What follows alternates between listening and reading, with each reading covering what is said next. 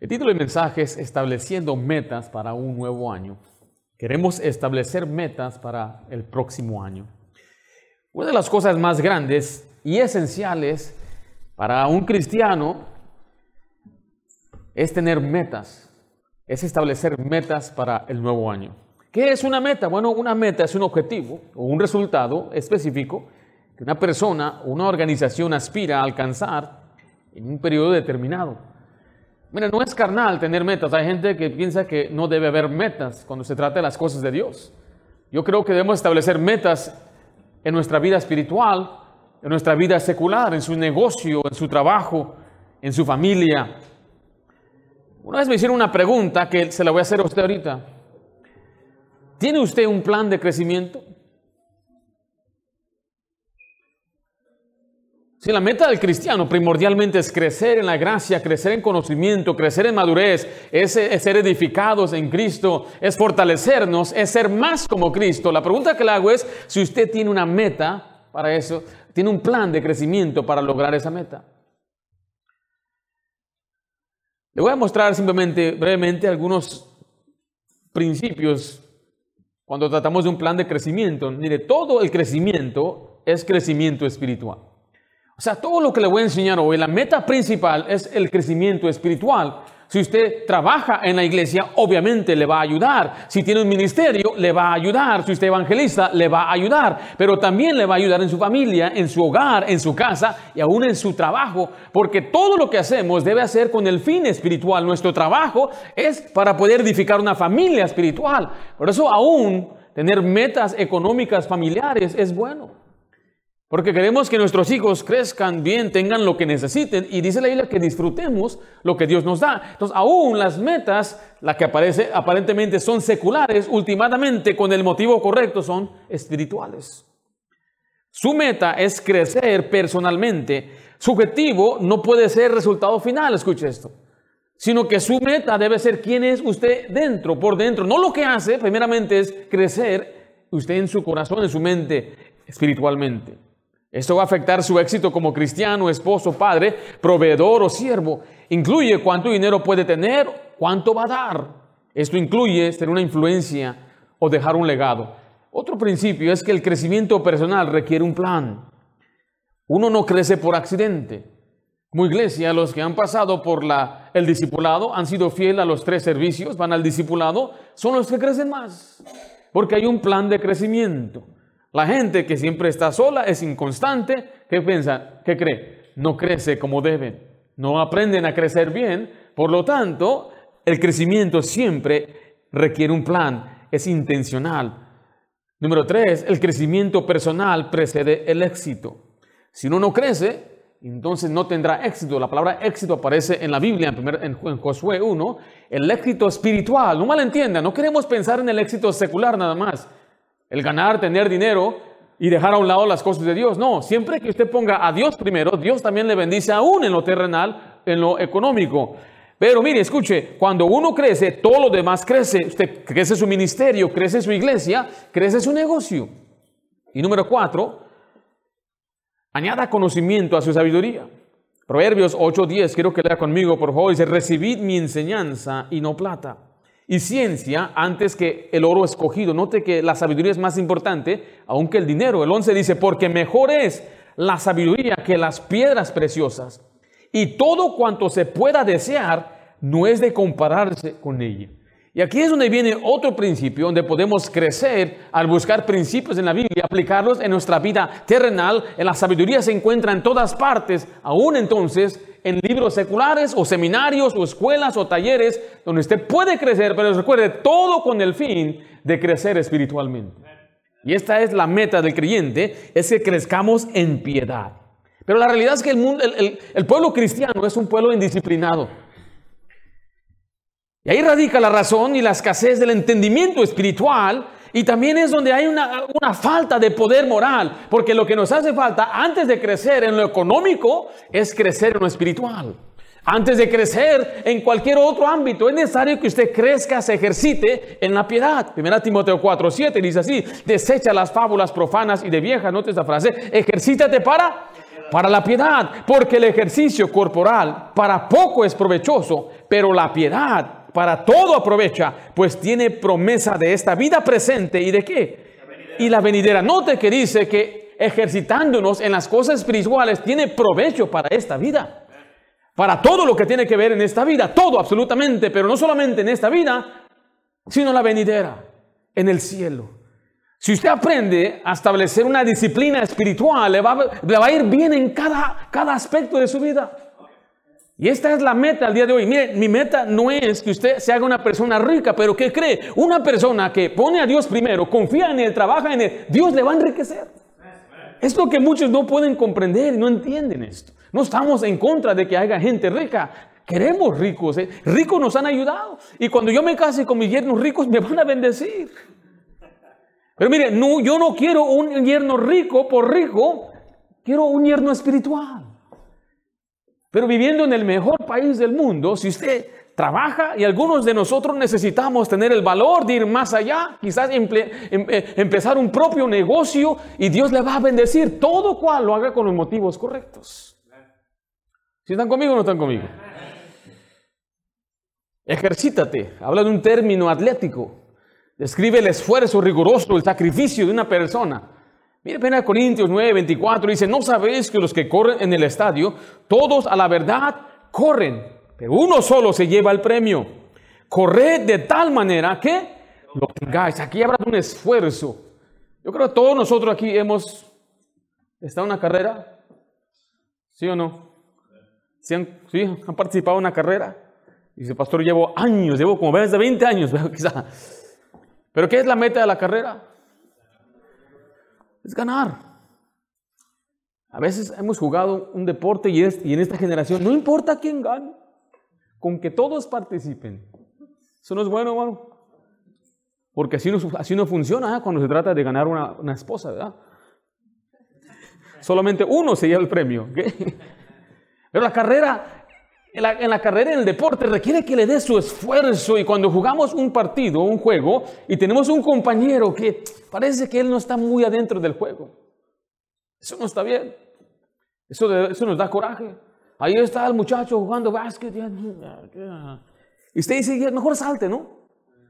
Este pasaje nos está enseñando que debemos correr de tal manera que queremos obtener, queremos ganar. El 26 dice ahí, 1 Corintios 9, 26. Así que yo de esta manera corro, no como a la aventura. De esta manera peleo, no como quien golpea el aire. Está diciendo, yo tengo un plan, tengo una dirección, tengo una meta. Las metas requieren un plan de acción. Por ejemplo, si usted quiere Mire, yo no, en, este mensaje yo no voy a degradar a nadie, ¿ok? Yo no quiero que usted se sienta mal en ninguna parte. Pero de, un ejemplo muy sencillo.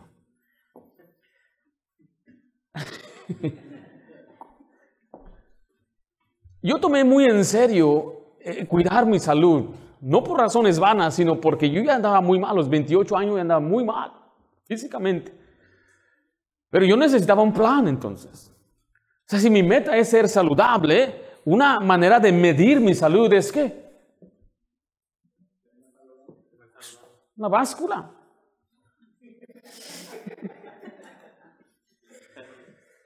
Y cuando uno se sube, uno puede ver, uff, wow.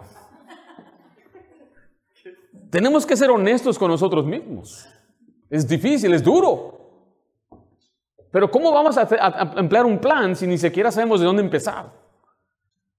Entonces, después de ver, bueno, ya vi que pues sí, debo subir, me, probaron azúcar, estoy a 115, casi prediabético. Me dijo el médico, el doctor, que no puedo, ya debo bajarle un poco a la soda, debo bajarle un poco, y él le está dando un plan. Pero muchos yo le preguntaría a usted, ¿quién de ustedes tuvo la meta de bajar de peso? No me levante su mano. Quizás algunos van a levantar su mano, pero ¿quién de ustedes se calculó diariamente? Ahí es donde ya cambia la cosa. Yo creo que sí bajé, dicen algunos. ¿Cómo sabe? Pues ya no está tan apretado aquí. Entonces, este es un ejemplo muy, es, perfecto para, para, este mensaje de las metas. El otro es, es, las finanzas, el banco, cuánto dinero ha gastado, cuánto se ha sobregirado, porque esas cosas se pueden medir y se miden y se pueden entonces ajustar. En otras palabras, si usted no tiene un plan, usted no va a llegar a lograr nada. Hay un dicho que decían en inglés, el no planear es planear para fracasar. Las metas son importantes. Y en su mismo en el, en el bosquejo que le di en la parte de atrás, le di tipo de metas que usted puede trabajar, las cuales vamos a cubrir un momentito, pero hay metas espirituales, hay metas físicas, hay metas vocacionales, o sea, en su carrera, en su trabajo, hay metas financieras, hay metas relacionales y hay metas de desarrollo personal. Yo creo que estas seis metas nos le ayudarían a usted crecer mucho. Pero no solamente eso, sino que el plan de crecimiento incluye cómo establecer metas. Existen barreras, obstáculos para las metas. Ya vimos los tipos de metas, pero hay un plan de acción. Ahora, regresando aquí a Filipenses 3, Pablo acaba de explicar, explicar que su logro no vale a nada cuando trata de la salvación. Ahora, después de tratar con el asunto de la salvación, en todas las cartas de Pablo siempre cambia el tono a algo práctico. En este caso habla de la vida práctica del creyente y la compara a una carrera. Usted es un corredor. Una carrera triunfante es posible para cada hijo. Y Dios quiere que cada quien cruce esa línea. Mire Filipenses 3, 3 y una vez más. Hermanos, yo mismo no pretendo haberlo ya alcanzado. Pero una cosa hago, olvidando ciertamente lo que queda atrás y extendiéndome a lo que está delante. Note el 14, prosigo a la meta, al premio del supremo llamamiento de Dios en Cristo Jesús. Aquí utiliza una palabra que es proseguir, es seguir haciendo una cosa, es continuando hasta llegar. Y el objetivo del cristiano eh, primordialmente debe ser espiritual, crecer, fortalecerse y ser como Cristo hasta que un día lleguemos a la presencia de Dios, el llamamiento supremo de Dios. Y Pablo entonces le da a sus lectores la clave para poder establecer esta meta. La pregunta no es más, ¿tiene usted un plan de crecimiento? Tiene metas para el próximo año. Yo trabajé en ventas en el Banco de América. Sin metas nunca logramos nada. Le vuelvo a repetir, si no tiene usted metas aún en su trabajo secular, cuántos clientes va a buscar, cuántos clientes va a tener, todo eso, eso le ayuda también en el negocio. ¿Cuánto usted debe bajar de peso? Quizás, quizás cuánto tiempo debe pasar con su familia le puedo hacer unas preguntas en su familia. ¿Qué, tal fue el tiempo que pasó con su familia este año pasado? ¿Cuánto tiempo le dedicó a sus hijos? ¿Cuánto tiempo le dedicó a su esposa? ¿Cuánto dinero invirtió en sus hijos? O sea, todo esto requiere que analicemos y hagamos un plan. Y Pablo nos da las instrucciones en tres pasos para alcanzar nuestras metas. ¿Estamos listos? Número uno, debe haber una insatisfacción. Ahora, si usted no le interesa el crecimiento espiritual, este mensaje no le va a ayudar a usted. Pero en la vida cristiana debe haber siempre una insatisfacción. Pablo lo dice de esta manera en Filipenses 3:12. Estamos ahí. Dice, no que lo haya alcanzado ya. No te ahí está diciendo, yo todavía no alcanzo mi meta. Tiene una insatisfacción. Significa sentir de inquietud. Ahora, ¿cómo alcanzamos la meta que Dios ha fijado por nosotros? Por un lado, debemos ser sinceros con nosotros mismos y admitir, escriba ahí por favor, dónde estamos. Debemos admitir en dónde nos encontramos. Pablo dijo, yo no lo he alcanzado ya. O sea, todavía no he llegado, todavía me falta. Esta es la declaración de un gran cristiano que nunca se permitió estar satisfecho con sus logros espirituales. Obviamente Pablo estaba satisfecho con Cristo, pero no estaba satisfecho con los logros que él había cumplido, eh, había, lo que había logrado por Cristo. No sé si me estoy explicando. Uno puede tener una satisfacción en ser hijo de Dios, pero nunca debemos ser satisfechos eh, con lo que hemos hecho por Jesús. Nunca llegue usted al momento que diga, yo ya he sido cristiano por tantos años, ya he servido por tantos años, y gente me lo ha dicho a mí, es que por 20 años he servido al Señor, y dice, ahora queremos nosotros descansar. Queremos tomar un, un receso, un break, me dijeron, me han dicho también. Ya servimos a Dios, hemos sido fieles por tanto tiempo. Escuche, requiere una insatisfacción porque nuestros logros nunca van a ser suficientes para, ah, para ser dignos de lo que Él ha hecho por nosotros. Esta insatisfacción santa es lo primero esencial para progresar en la carrera cristiana. O sea, usted está feliz, contento con lo que ha logrado ya para Cristo. Algunos yo sé que quizás lo han malentendido y he escuchado amigos que me han dicho a mí, yo si yo muero hoy estoy feliz, satisfecho. Yo, yo no estoy feliz, satisfecho, quiero ser más para Dios hasta que ya esté el último día en mi vida que me permita vivir Dios unos 20, 30, 50 años más. A este punto Pablo había hecho muchas cosas, pero no estaba satisfecho. Mira el 13 también dice, hermanos, yo mismo no pretendo haberlo ya alcanzado. Ahora, de ninguna manera su servidor tampoco ya lo alcanzó. Hay muchas áreas en las que yo estoy trabajando y debo trabajar. Como usted, yo creo, me emociono. Ahora sí, mira, y damos un plan. El primer día todo bien, segundo día más o menos, al tercer día, ay, está pesado esto. Ahora sí voy a leer la Biblia todos los días y usted se levanta temprano. Levántense hasta usted como hombre, levanta a la familia, hace una bulla. Levántense, ahora sí, ya estuvo. ¿Qué no hay Dios en Israel? Y usted reúne a la familia. Y el día siguiente, bien dormidito. Su esposa dice, ¿qué pasó? ¿Ah? Estoy cansado hoy. Todos nosotros aquí batallamos de una forma u otra. Y nuestro, nuestro primer paso es que debemos admitir dónde estamos. Pablo no se comparaba a otros. Y escuche, usted no puede compararse tampoco a otros. En Hebreos 12.1, mire lo que dice la Biblia. Por tanto, nosotros también, teniendo alrededor nuestro tan gran nube de testigos, despojémonos de todo peso y del pecado que nos asedia y corramos con paciencia la carrera.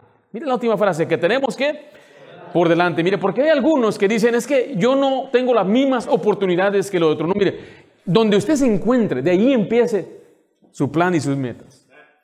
No puede decir es que yo no crecí en un hogar cristiano. No puede decir es que yo cometí errores. No puede decir es que no tengo yo mis documentos legales. Eso no importa, no interesa. Usted tiene que trabajar de donde usted está, donde se encuentra ahorita. No importa cuánto dinero tenga ahorita en la cuenta, si es que hay, pero usted debe empezar de allí. Empiece con lo que tiene. No sabe cuánta gente a veces viene y ve lo que tenemos aquí. Los hermanos nos han ayudado aquí en arreglar todo este sistema, pero ellos se desaniman, dicen, no, yo jamás podremos hacer esto y no hacen nada. Le dije, ¿sabe que tienes que empezar con lo que tienes? El hermano Hilario y yo empezamos, ¿se acuerdan, Hilario? Con lo que teníamos. Una cámara y un programa y eso era con lo que teníamos. Y eso es para todo. Hay gente que siempre va a poner excusas, que no tengo esto, no tengo aquello, quieren compararse a otra persona, pero Dios dice, tienes una carrera, por delante, es una, una carrera diseñada específicamente para usted. No puede decir que corre 100 metros, porque la mía no, tiene, no es de 200, no, no, su carrera es única y especial. Su carrera fue diseñada para usted. No puede quejarse, ¿por qué no fui salvo de niño? Ah, ya de grande llegué a Cristo. Así, así está su vida. Usted no se preocupe por lo que queda atrás, usted solamente mire lo que está por delante. O sea que, primeramente, reconozca en dónde está. Si usted se compara a otros, algunos se van a llenar de orgullo. Mira nomás. Mira nomás yo, mira dónde he llegado yo, hasta dónde el Señor me ha bendecido. Yo escucho mucha gente tratar de sonar muy espiritual, pero se llena de orgullo cuando ven que otras personas no han progresado o crecido aparentemente como ellos. Y por otro lado, otros se desaniman. Analice del año anterior. Y sea honesto, ¿cómo le fue en su lectura bíblica? Nadie tiene control de eso más que usted. No puede echarle la culpa a nadie de si leyó o no leyó la Biblia. La pregunta es, ¿la leyó todos los días? La terminó. ¿Cuántas veces la terminó? Entonces vemos que necesita establecer una vez más la meta de leer su Biblia. ¿Cómo fue su vida de oración el año pasado? ¿Oró todos los días?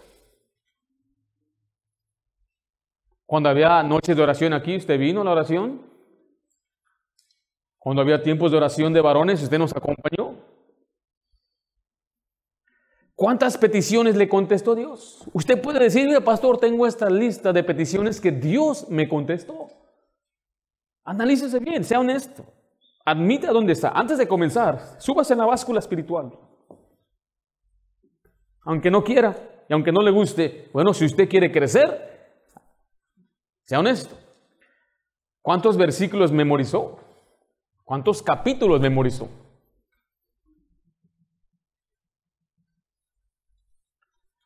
Pasó tiempo de calidad con su familia. le dedicó tiempo a su esposa. ¿A cuántas citas la llevó?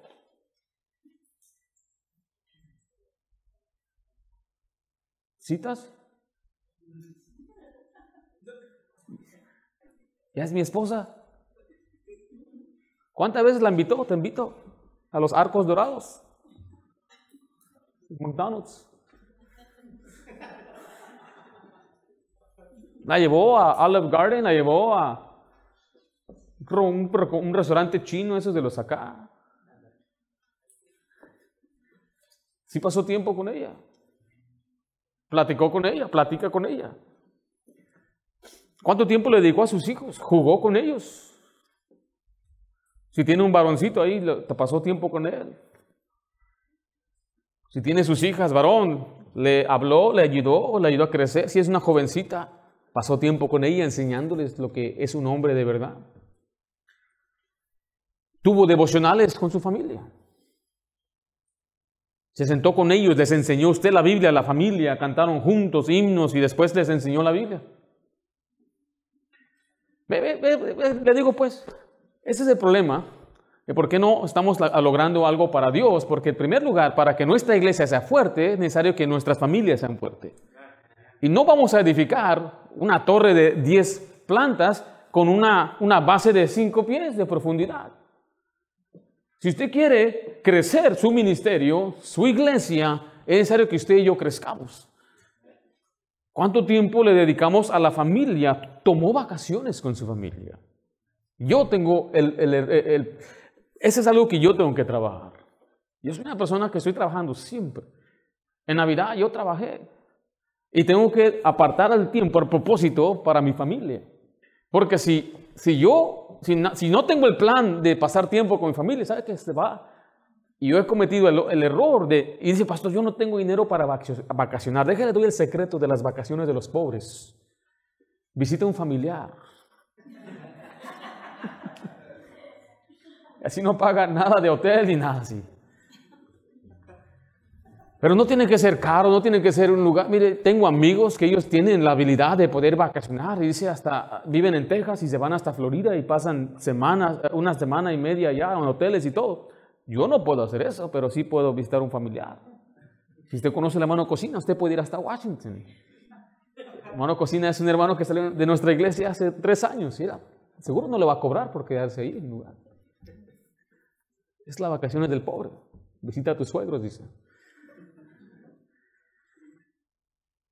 Fue fiel a la iglesia. En los años que yo he sido cristiano, nunca he faltado por mi trabajo. Pero es que es una meta. He, sido, he, faltado por enfermedad. Pero aunque no esté aquí, aunque usted vaya de vacaciones a otro lugar, usted vaya a la iglesia en otro lugar. ¿Sí me explico? No es que eh, fuimos de vacaciones a, no, no sé, a Corea Allá en, Corea también hay iglesias. ¿Cuántas almas ganó? Hay algunos que nunca en su vida han evangelizado. ¿Quién le va a hablar a sus parientes más que usted mismo? ¿Cuánta gente vino a la iglesia por su invitación?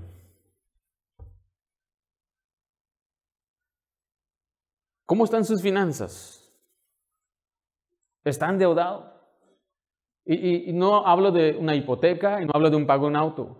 Estoy hablando a veces préstamos, tarjetas de crédito por vanidad, más que nada, se endeudó, ahorró. ¿Cuánto dio a la obra de Dios?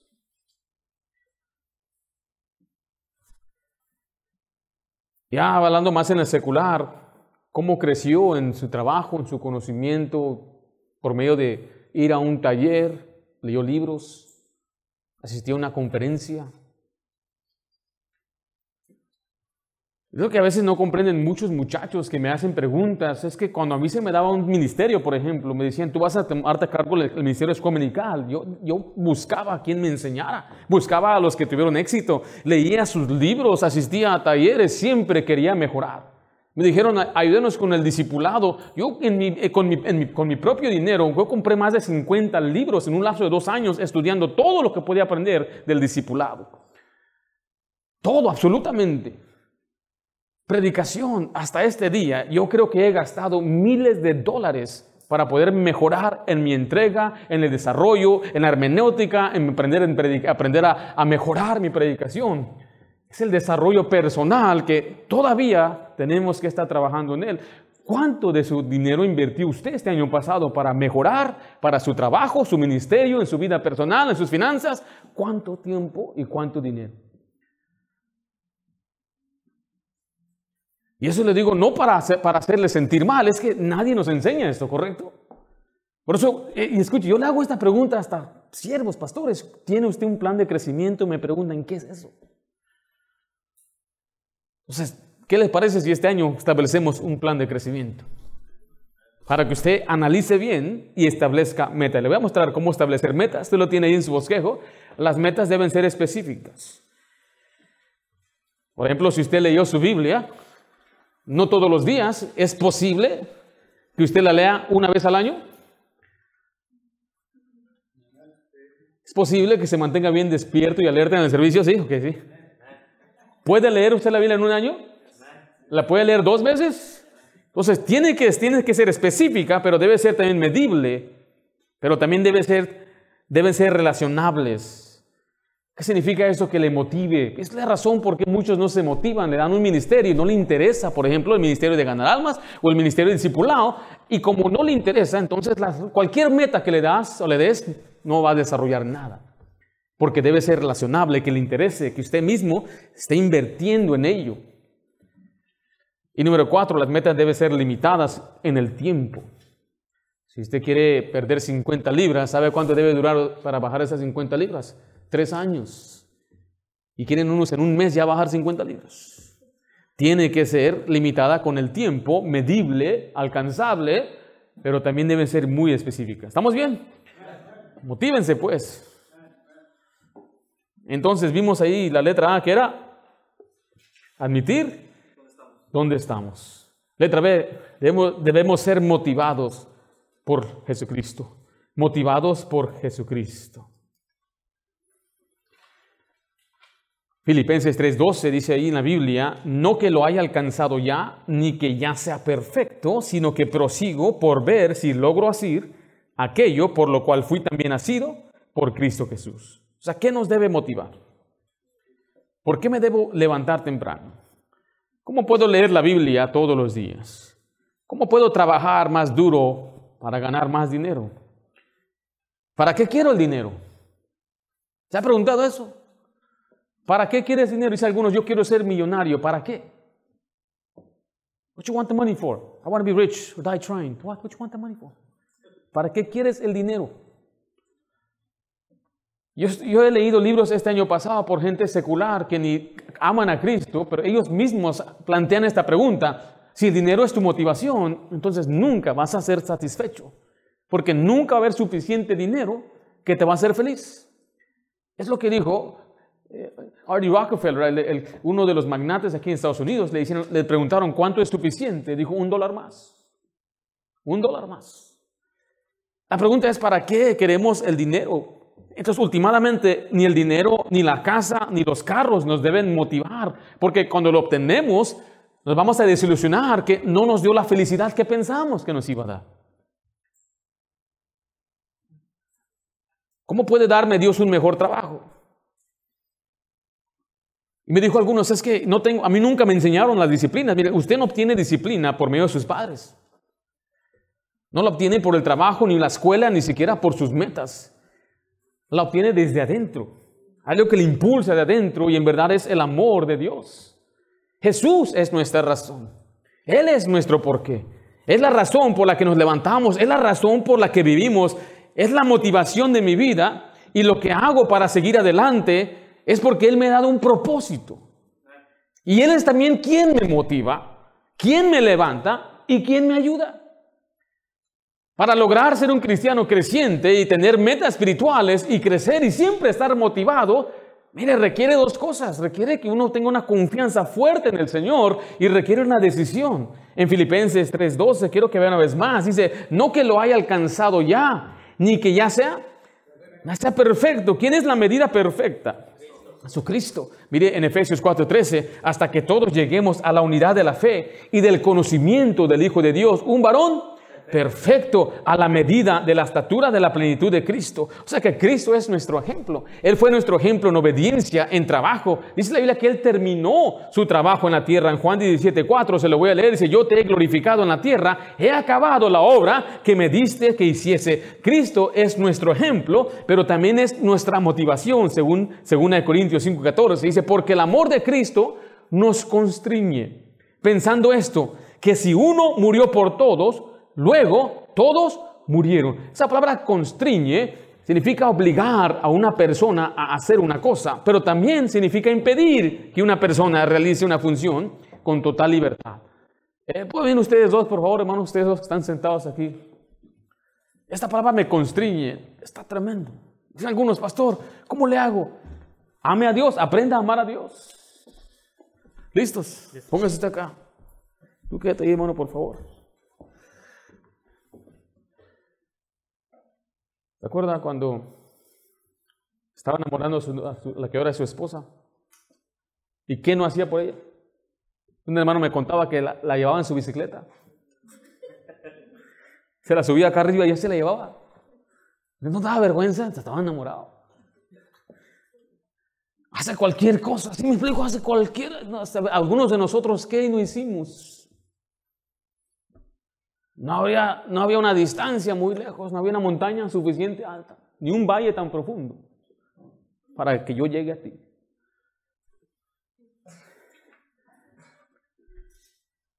La palabra constriñe significa que este varón está motivado desde adentro hacia afuera para servir a Dios. Pero a la vez, este varón, el amor de Cristo le constriñe, le impide hacer lo que Dios no quiere.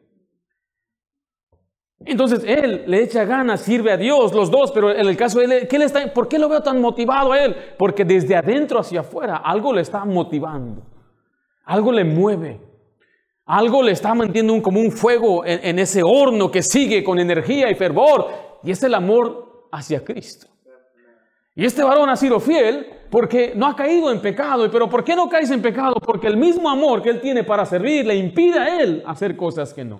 Le impide a él andar con amistades que no le van a hacer bendición. Le impide a él mirar cosas que no debe ver. El amor a Cristo, no es el temor a Dios, es el amor a Cristo.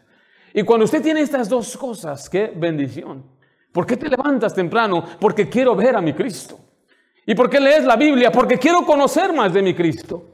¿Y por qué no andas allá haciendo cosas que no? Porque yo amo a mi Cristo y no lo quiero ofender. El amor de Cristo me constriñe. Esta es la motivación más grande.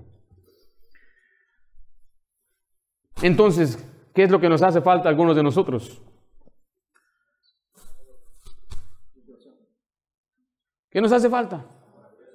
Amar a Cristo. Aprender a amar a Dios. Eso es. Y lo que yo no comprendo es que aunque yo no tuviera a Cristo, yo estoy motivado para hacer lo que... Yo y, veo libros, leo libros, está leyendo ahorita el de Elon Musk, una biografía. Y este varón, desde los 13 años dijo, yo voy a Marte. 13 años. ¿Tú conoces la, vida de Elon Musk? No todo. Él fue a un lugar, viajó desde Sudáfrica hacia Canadá y de Canadá se, se bajó del autobús que lo llevaba a la casa de su mamá y ahí se quedaron sus American Express, los cheques de American Express. Y se quedó sin dinero. Y de ahí nació la idea del PayPal. Él inventó PayPal. Y no sabía ni cómo llegar, dice, pero ¿cómo llego? Y de ahí nació MapQuest, que ahora es Google Maps y todo eso. Un hombre. Eso me impresiona cómo hay gente más motivada por lo, terrenal, ni siquiera por el dinero. Ese hombre pagó más de 8 mil millones de dólares en impuestos, más que todo el, el, país ha pagado desde la historia que ha existido el país de Estados Unidos, porque él no es motivado por el dinero. Él le motiva algo más, la grandeza personal. Y nosotros ni siquiera la grandeza personal los motiva. Eso me fascina, ver gente tan indisciplinada, sin ganas, desanimada y siempre arrastrando los pies. Digo, ¿qué te motiva, hijo? Quiero mostrarle algunas razones convincentes. Tomen asiento. Mire, la gloria de Dios debe ser nuestra razón principal. Segundo es el amor a Dios. Después es el reino de Dios. Después son las almas perdidas. Después es la edificación de los santos. Y también porque tenemos un enemigo. Mire, yo pienso todos los días en estas cosas, especialmente lo que es la gloria de Dios y el amor de Dios. Les he admitido que también yo pienso todos los días en el enemigo que tenemos, el diablo. Todas estas cosas le deben motivar a usted. En Filipenses 1:21 quiero que vea, por favor, este era el deseo más grande de Pablo, era vivir para Cristo, vivir por las cosas eternas. ¿Estamos ahí? Dice, porque para mí el vivir es que Cristo y el morir es ganancia. Mas si el vivir en la carne resulta para mí en beneficio de la obra, note que él está pensando siempre en la obra de Dios. No sé entonces qué escoger, porque de ambas cosas estoy puesto en estrecho teniendo deseo de partir y estar con Cristo, lo cual es muchísimo mejor. Pero quedar en la carne es más necesario, ¿por quién dice ahí? Por causa de vosotros. Mira, lo que le estoy tratando de presentar es un cristiano que está completamente entregado. Me preguntó una vez un muchacho, yo no era pastor, me dijo, ¿cómo puedo hacer para ser como tú? ¿A qué te refieres? Así entregado. ¿Cuánto tiempo me va a tardar? Yo le di lo que me vino a mi mente, dije, no sé, seis meses. Y él me dijo, no, eso es solamente cuando le entras de lleno.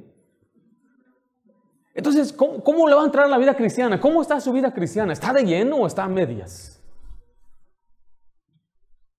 Porque para tener éxito en la vida cristiana y para que la iglesia avance y el reino de Dios avance, se necesitan cristianos que estén dentro de lleno.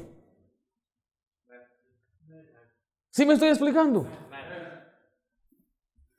Significa que yo no voy a divertirme. Hay un equilibrio.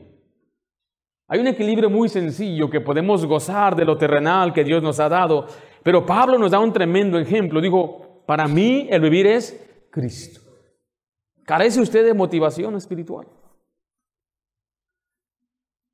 ¿Sirve a Dios porque le ama? ¿Ama usted a su familia, a su iglesia? ¿O ha dejado su primer amor? ¿Sí están bien o no están bien? ¿Es porque es miércoles o que les hace motivación? ¿Les hace falta motivación?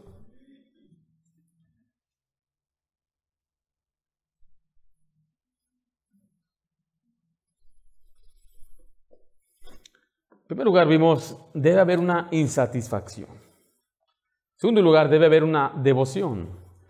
Al ver, Pablo, él dijo, yo no pretendo haberlo alcanzado, estaba insatisfecho, pero tenía una meta, quería ser como Jesús. Pero para eso se requiere una devoción. Mire Filipenses 3:13, estamos ahí. Hermanos, yo mismo no pretendo haberlo ya alcanzado. Note esta frase, pero una cosa hago. Esto se llama devoción. Devoción es una inclinación o afición a una cosa, una pasión. Y pasión es sentimiento muy intenso y perturbador que domina la voluntad y hasta la razón. Estar apasionados. Así como algunos tienen pasión por su equipo, que hasta camisas compran. ¿Sí? ¿Los ha visto? Hasta las caras se pintan. Me invitó un amigo a un partido de Dodgers aquí en Los Ángeles. Le dije, no, gracias, yo soy cristiano. Yo voy con los angelitos. Pero él me explicó todo lo que tenía que hacer, cuánto costaba. Dice, estaba a 75 dólares por boleto. Dije, ah, va a estar cerquita. No, estamos hasta allá arriba, hasta sale la sangre allá arriba. ¿Cuánto cuesta? 75. Y el más cerca, cerquita, no, se cuesta 500 dólares. ¿Y qué vamos a hacer? No, pues em, el partido empieza, me dijo, como hasta las 5. Por lo tanto, tenemos que estar ahí a las 2. ¿Pero por qué a las dos? Porque vamos a hacer una fila para entrar a estacionarnos y pues queremos agarrar buen, buen estacionamiento. Y es gratis estacionamiento, no, te lo van a cobrar. ¿Cuánto? Como 30 dólares por estacionamiento. Éramos 4, 75, 30. luego dijo, vamos a, entrar, sentarnos, hay una ceremonia antes de empezar, un gran escándalo que hacen allí. Mienten la pelota y aplauden y cantan el himno nacional. me dije, y vamos a comer allí. hot dogs. Dicen que están buenos los hot dogs de Los Ángeles. Porque está hecha de carne de perro, no sé dónde es que está hecha. ¿Y cuánto cuesta un, hot dog? Oh, pues como 20, 30 dólares el refresco por pura comida, otros 50 dólares por persona, con cacahuates y todo. ¿Y cuánto va a durar el partido? ¿Como dos horas? No, dura como tres horas. Y depende si terminan bien, ¿no? luego los cohetes. De dos, ¿a qué hora voy a llegar a mi casa? Hasta las once. Dije, no, Dios te bendiga. Yo no estoy en contra del béisbol. El problema es que hay gente que a eso sí le entran, cristianos que a eso sí le entran, y las cosas de Dios no. Ese es el problema. El problema no son nuestros juguetes, no es nuestras bicicletas que nos gustan, no es ni siquiera nuestro perro chau chau que nos gusta. Pero hay quienes le, dedican más tiempo a su perro que pasar tiempo en la Biblia. Ese es el problema. Lo que le pinto que en nuestra iglesia, a lo menos en nuestra iglesia, lo que queremos es son cristianos consagrados, o sea, cristianos de verdad. Gente dice, no, en esa iglesia, ahí, ahí sí vas, ahí sí, ahí sí tienes que ponerte serio. Pues, perdón, yo pensé que todas las iglesias deben ser así o no. ¿No decían en la escuela que los mejores maestros eran los más difíciles? El que te pegaba, ¿te acuerdas allá? Aquí en Estados Unidos nunca pasó eso, pero allá en su país, ¿se acuerdan? Allá en México, en El Salvador, ¿se acuerdan? ¿Usted le pegaba de mamá, Mario? Sí. Mi hermano fue al kinder allá, regresó una vez llorando que, el maestro le pegó. Mamá le dio su segunda y dice, ¿para qué te pegó? Pum, le pegó ella también. Han cambiado las cosas hoy. Pero mire, requiere prioridades. Pablo dijo, pero una cosa hago. Cuando hablamos de prioridad, estamos hablando de ser primero. Esto habla de algo que es más importante en el tiempo, en el espacio cosa que debe ser considerada hecha antes que cualquier otra cosa. Nuestra prioridad como cristiano es pasar tiempo con Cristo, que le conozcamos más. 1 Corintios 1.9 dice, fiel es Dios por el cual fuisteis llamados a la comunión con su Hijo Jesucristo, nuestro Señor. Y nuestra prioridad como cristianos es utilizar nuestro tiempo para el servicio a Dios.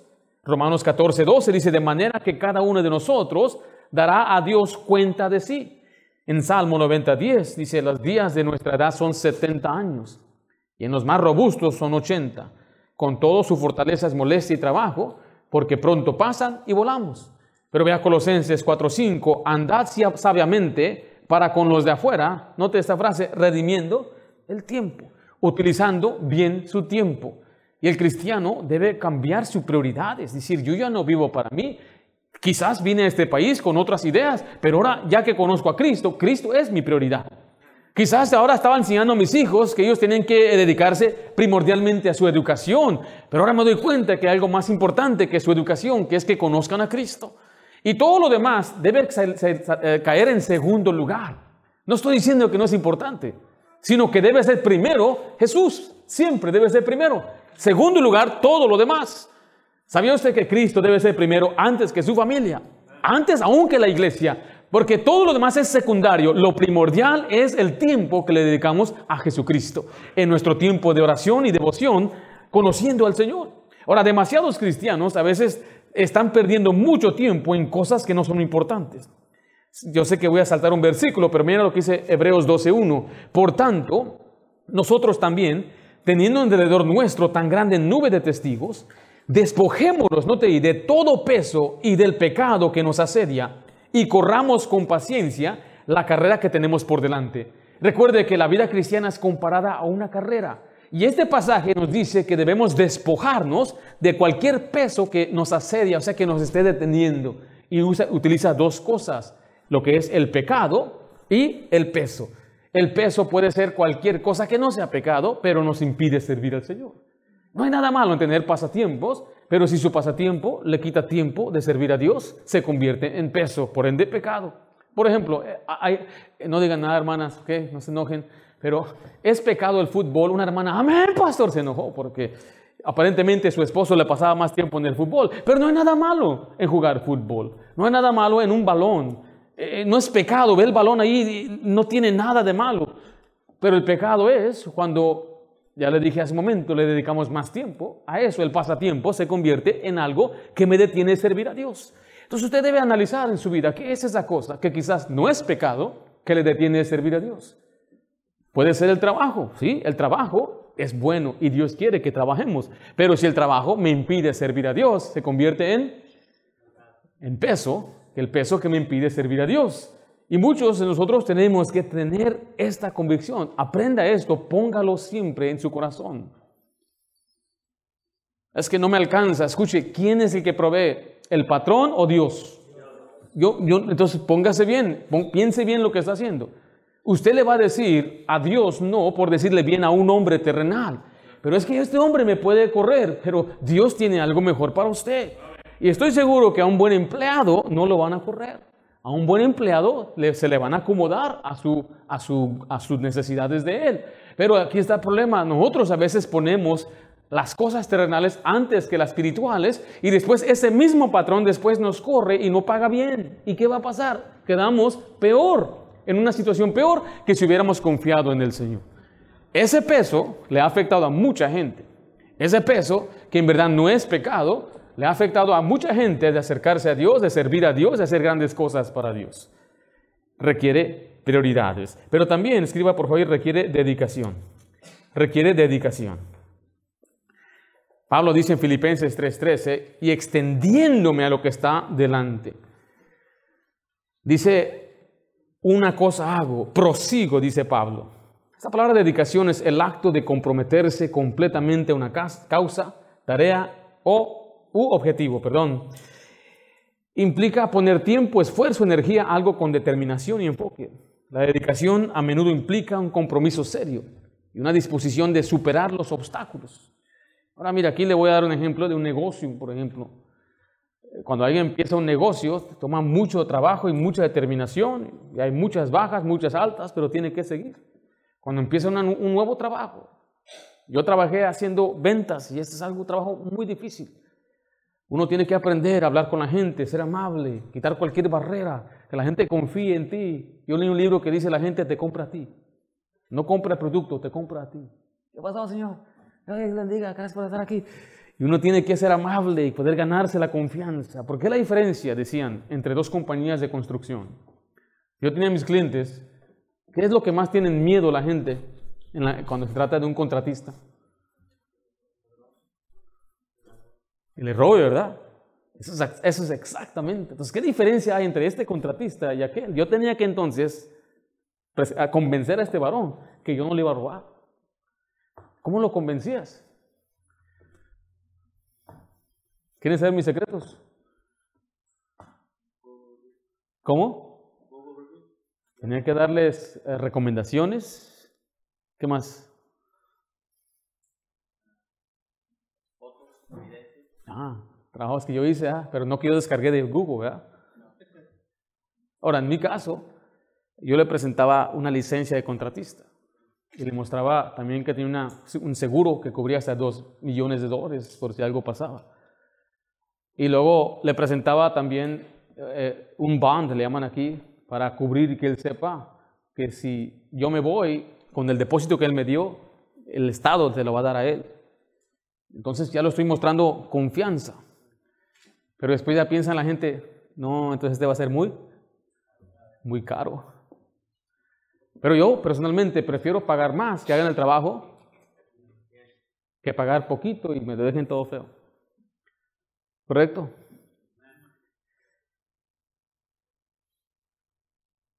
Entonces, ¿cómo me metí en ese asunto? Porque cuando alguien está trabajando se requiere dedicación y sabe que la gente te va a decir no.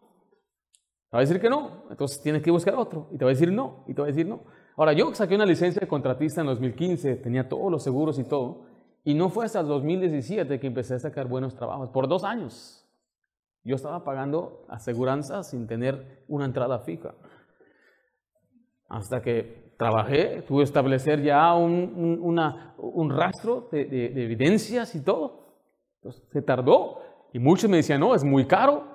Pero después finalmente pudimos tener clientes que no, ni siquiera miraban el precio. Nada más me mandaban lo que necesitaban, yo le mandaba a ellos, me lo regresaban aprobado. Dije, lo aprobaron. Yo no quería hacer el trabajo porque era muy complicado y entonces cobraba más y me lo aprobaban, y me lo aprobaban, y me lo aprobaban. Pero eso duró años, duró años. Ya entrando a la obra de Dios, yo tuve que reajustar mis prioridades. Y haciendo pastor, yo no pude continuar con una licencia de contratista y tuve que cerrarla. Llenando el año, mandé la carta diciendo que yo ya no quiero tenerla, la cerramos, todo, todos los trabajos se terminaron, todas las cuentas se cerraron, la cuenta de banco, todo lo cerramos, porque ahora también como pastor, entonces yo tuve que dedicarme a la obra de Dios. Ahí en Corintios 16, 15 dice, hermanos, ya sabéis que la familia de Estefanas es las primicias de Acaya y que ellos, mire, sean qué? Dedicado a qué cosa? Al servicio de los santos que era una dedicación. El creyente debe dedicarse a la carrera cristiana. Nehemías, este hombre se dedicó a una sola cosa cuando llegó a Jerusalén. En Nehemías 6.3 dice, y les envié mensajeros diciendo, yo hago una gran obra y no puedo ir, porque cesaría la obra dejándola yo por ir a vosotros. ¿Cuál era esa obra? Construyó un muro. Sin embargo, hay quienes están partidos entre dos pensamientos. Mire Santiago 1.8 dice, el hombre de doble ánimo es inconstante en todos sus caminos. O sea, aquí estamos mirando, mi querido hermano, que usted debe enfocarse. Lo más importante, escuche, no es su carrera, no son sus hijos, no es su esposa, no es ni siquiera su iglesia, es Jesús. Eso debe ser lo primero. ¿Sí me estoy explicando? Usted debe decir una sola cosa hago y es crecer más, ser más como Cristo. Eso le va a ayudar a usted a tener prioridades correctas. Por ejemplo, le quiero dar estos ejemplos, las metas espirituales que usted debe tener. Se la divido en dos partes. Devocional personal es su crecimiento espiritual y la gran comisión son las personas que usted debe alcanzar. Estas deben ser metas para cada cristiano. En la devoción personal estamos hablando de leer la Biblia. Leer la Biblia, ¿cuándo? todos los días. ¿Cuánto voy a leer? ¿Cuál es su meta? Eh, un hermano, si tengo libertad, hermano Oscar, me compartió que llegando como junio terminó su Biblia. Entonces, ¿qué le reté a usted, hermano? ¿Se acuerda qué le reté después? ¿Qué le, ¿Cuál fue mi reto para usted? Dos veces al año. Usted me dio una cantidad de capítulos que leía cada día. Yo le dije, hermano, súbalos. Porque ya pude ver lo que pude lograr. Por si usted este año pasado, ¿cuánto leyó? ¿La pudo leer toda? Es que algunos su pastor yo leo muy lento. Muy bien, pero ¿cuánto leyó? Bueno, yo puedo leer tres, cinco capítulos diarios. Muy bien. Entonces ahora vamos a subir un poquito más, vamos a establecer esta meta. Significa que si usted lee el doble, diez capítulos, usted la puede leer dos veces en un año. ¿Qué tal orar? ¿Cuál es otra meta espiritual? Es orar. ¿Cuándo? Todos los días. Cuando se encuentre en una, en una situación difícil, ¿qué debe hacer? ¿Usted oró siempre que se encontraba en un aprieto? ¿Usted oró cuando se encontraba en una situación difícil? Entonces, ¿qué va a hacer este próximo año? Voy a orar. ¿Qué tal ir a la iglesia? Va a ser la meta de venir a la iglesia a cada servicio. Tres para, tres para triunfar. Yo no puedo tomar esa meta. ¿Por qué no puede tomar ese reto? Está aquí ahorita, son los que podemos venir al miércoles en noche. Usted puede venir el domingo en la mañana, domingo en la tarde. ¿O no es así? Mire, y, a, veces la gente me da excusas, es que vivo lejos, me dicen algunos. Mi papá por dos años vivíamos aquí en Anaheim y manejaba hasta Southgate. Durábamos una hora y media para llegar a la iglesia y no llegábamos tarde. El miércoles en la noche, terminando el servicio, regresar hasta Anaheim.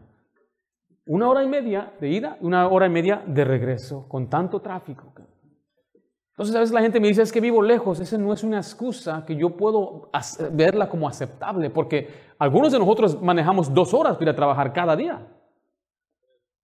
A veces algunos que trabajan construcción andan por Corona, andan hasta por San Bernardino, y, aquí están, aquí están, aquí es la iglesia. Vienen, salen temprano y dicen, ¿sabes qué? Tengo que llegar a mi casa. Entonces tenemos que ver una iglesia que aunque no esté cerca de mi casa, está cerca de la Biblia. Usted debe decir, yo voy a estar aquí todos los días, que la iglesia tenga algo. Tres para Tres para triunfar. A lo menos que esté enfermo o enferma, que diga no puedo. Pero aún enfermos hemos venido a la iglesia. Enfermos con dolor de cabeza, con fiebres, hemos enseñado, con dolor de corazón, con problemas que ha habido en, nuestros amigos, familiares, estamos aquí. No importa cuál sea la economía, no importa si llueva, truene, aquí estamos. Allá fuimos a Chicago a visitar una, iglesia allá en Hammond, frío, estaba pero bien frío. Y la gente yendo a la iglesia, dijo, bueno, y con la nieve, la gente viene. Con nieve, sí, hasta a veces nieva hasta un pie, dos pies. ¿Y qué hacen? Bueno, tienen sus palas ya. Como yo no tengo hijos, yo tendría que hacerlo, hermano, ahí saca, saca la nieve del, del, del, ¿cómo se llama el driveway en inglés? En español. ¿Del camino? Ok. Y ahí está. Y van a la iglesia. Y aquí en California, más está lloviendo, estamos derritiendo. Ay, me voy a despeinar. Pero si va al, trabajo, ¿verdad? Hace frío, truena y todo, y ahí está. Yo me acuerdo cuando yo trabajaba en el banco y decía, van a cerrar. Nunca cerraron, nunca. Es más, hasta Nochebuena trabajamos y me decía el, patrón, ¿sabes qué? Si no hay gente, nos vamos temprano. No, cuando más gente iba al banco. Estaba enojado, eran las 7, yo saliendo del, trabajo Nochebuena. Ahora, cuando trabajaban, en construcción, eso era una bendición. Más estaba nublado, no jale hoy. Pero así como no había jale, tampoco había paga.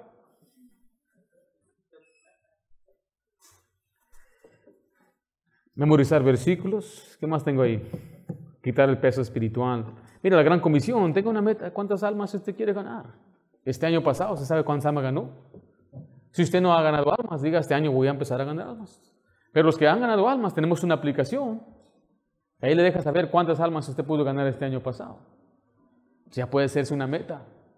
Y algunos dirían, estas metas no son espirituales. Ya he escuchado todo esto. Pero he notado que la gente, a unos hermanos que tienen metas de ganar almas, ganan más almas que los que no tienen metas. Entonces, no pongamos excusa porque la meta requiere que, compromiso, requiere trabajo. ¿Cuántos visitantes va a tener la iglesia? Y todo esto lo puede hacer orando al Señor. Ore al Señor.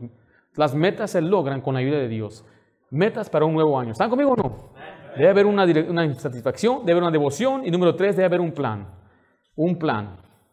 ¿Qué es un plan? Un plan es un conjunto de acciones o pasos diseñados de antemano, de antemano para alcanzar un objetivo específico. Ya les hablé de las metas. ¿Cómo lo vamos a hacer? Bueno, debe haber una dirección. Debe haber una dirección. Pablo dijo en Filipenses 3:13, hermanos, yo mismo no pretendo haberlo ya alcanzado, pero una cosa hago, olvidando ciertamente, note, lo que queda atrás y extendiéndome a lo que está delante. La persona perdida está controlada por el pasado. el cristiano corre la carrera mirando siempre hacia el futuro, siempre hacia adelante. Alguien dijo, a veces ganas y a veces aprendes. Los cristianos nunca perdemos, siempre aprendemos. Es, un principio que he, he aprendido desde hace años, que yo me he caído muchas veces, pero el justo cae siete veces y se levanta. Entonces nuestra dirección es siempre hacia adelante. En Lucas 9:62 dice, Jesús le dijo, ninguno que poniendo su mano en el arado mira hacia atrás es apto para el reino de Dios. Tenemos que extendernos a lo que está por delante. Y aquí hacemos un plan de acción. Usted puede ver ahí, se, lo puse en su bosquejo, escriba sus metas, revíselas regularmente, comparta sus metas, busque un mentor. Yo estoy para ayudarle si usted tiene alguna pregunta que tiene que ver con su ministerio. Aún en, en las finanzas, esté dispuesto a pagar el precio confíe en Dios para sus metas y celebre sus logros. Y letra B, debe haber una determinación. No se dé por vencido. Va a empezar a leer la Biblia y no va a cumplir un día, no se desanime. Dice Filipenses 3:14, prosigo a la meta, al premio del supremo llamamiento de Dios en Cristo Jesús. Esta palabra proseguir significa seguir haciendo, continuar hasta llegar. Determinación es un compromiso fuerte y no darse por vencido. ¿Por qué la gente fracasa? Mire, fracasa por miedo de fracasar. No establece metas ni logra nada porque les da miedo fracasar. Algunos por soberbia que no quieren aceptar la realidad. y otros por falta de planeación.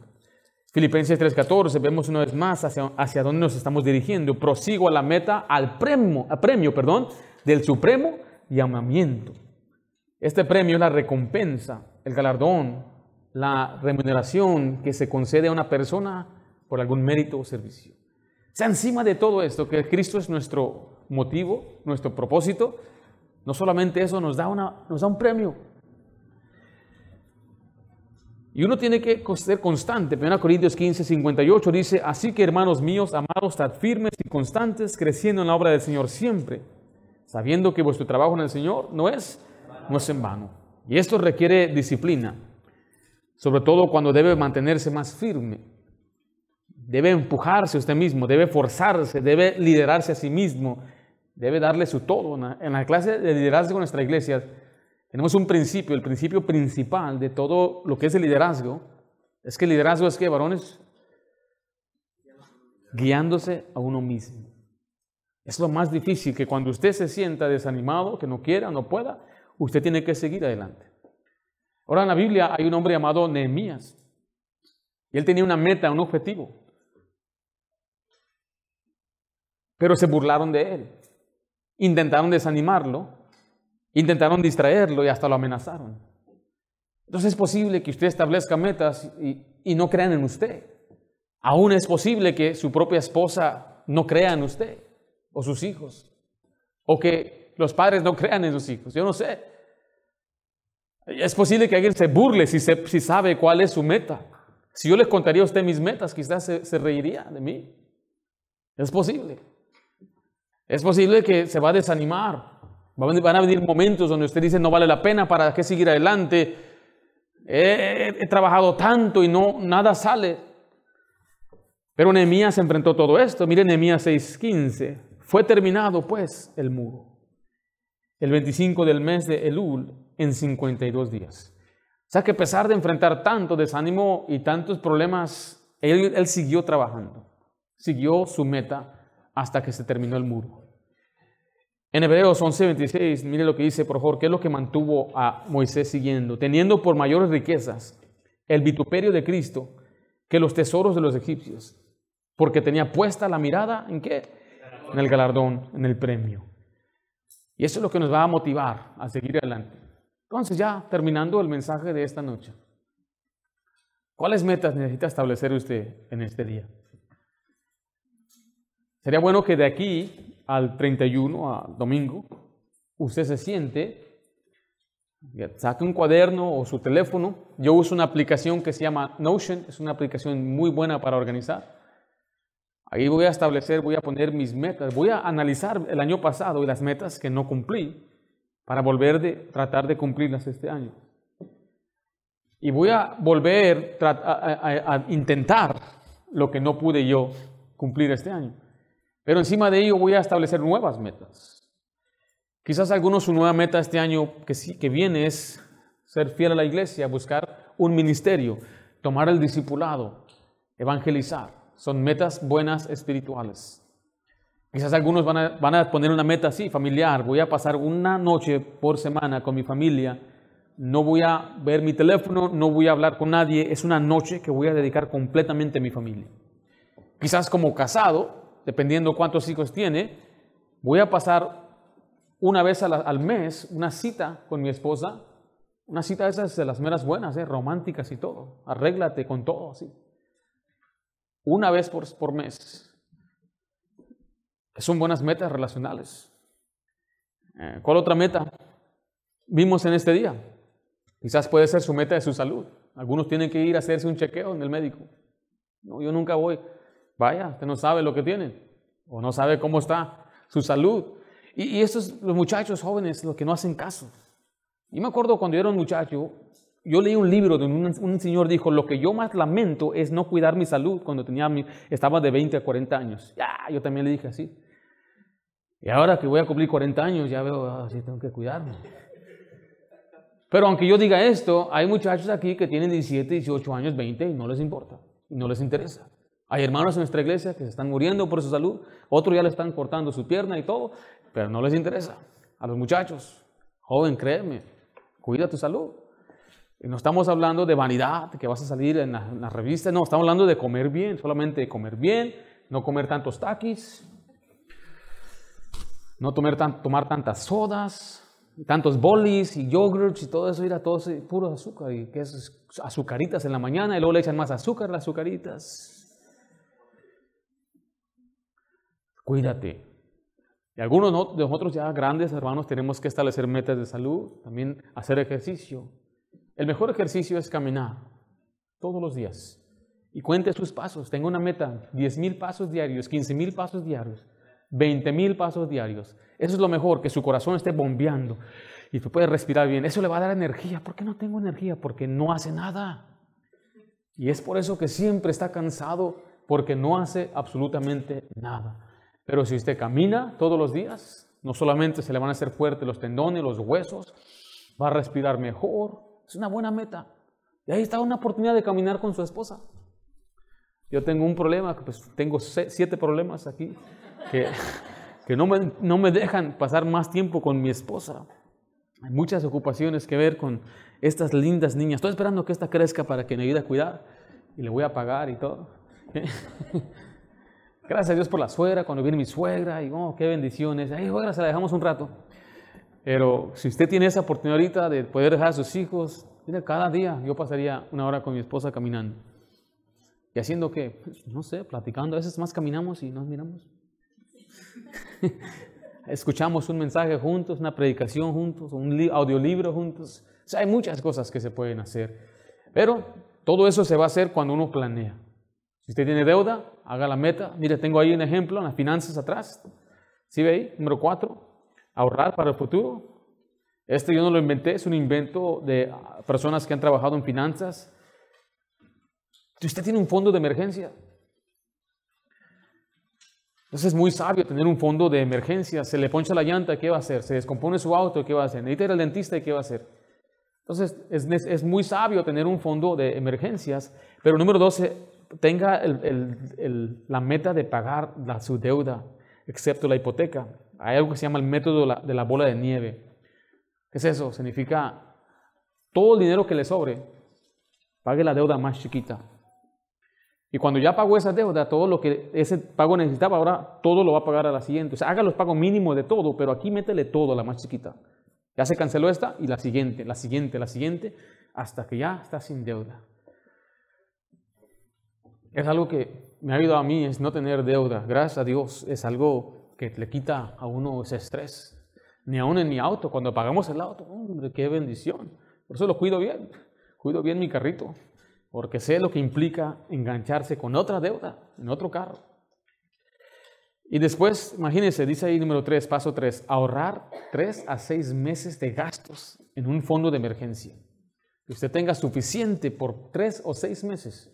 Que si algo pasa en este mundo, no sé, otra pandemia, no sé, usted tiene suficiente. Ahora, si dice, pastor, yo apenas la estoy haciendo de semana a semana, usted te confía en Dios. Usted aprende al contentamiento.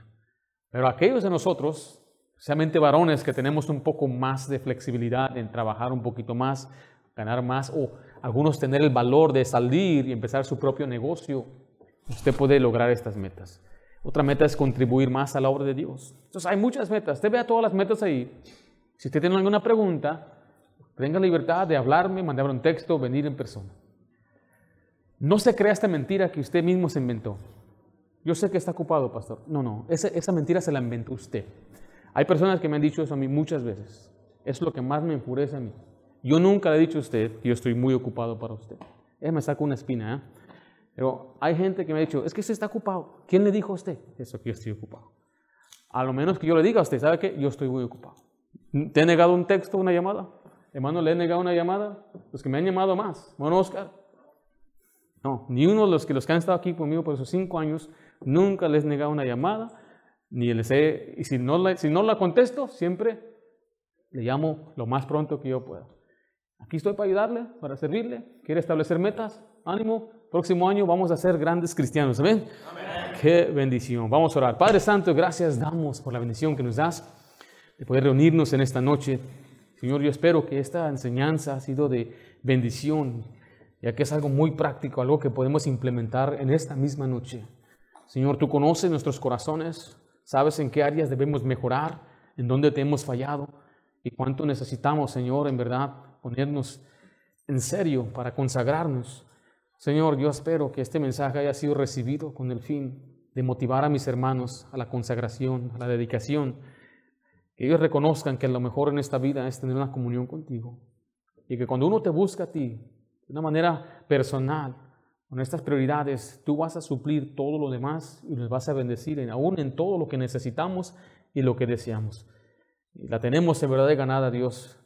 Ya te buscamos, te amamos y tú nos provees. Yo te pido, Padre, que tú nos ayudes a fortalecernos.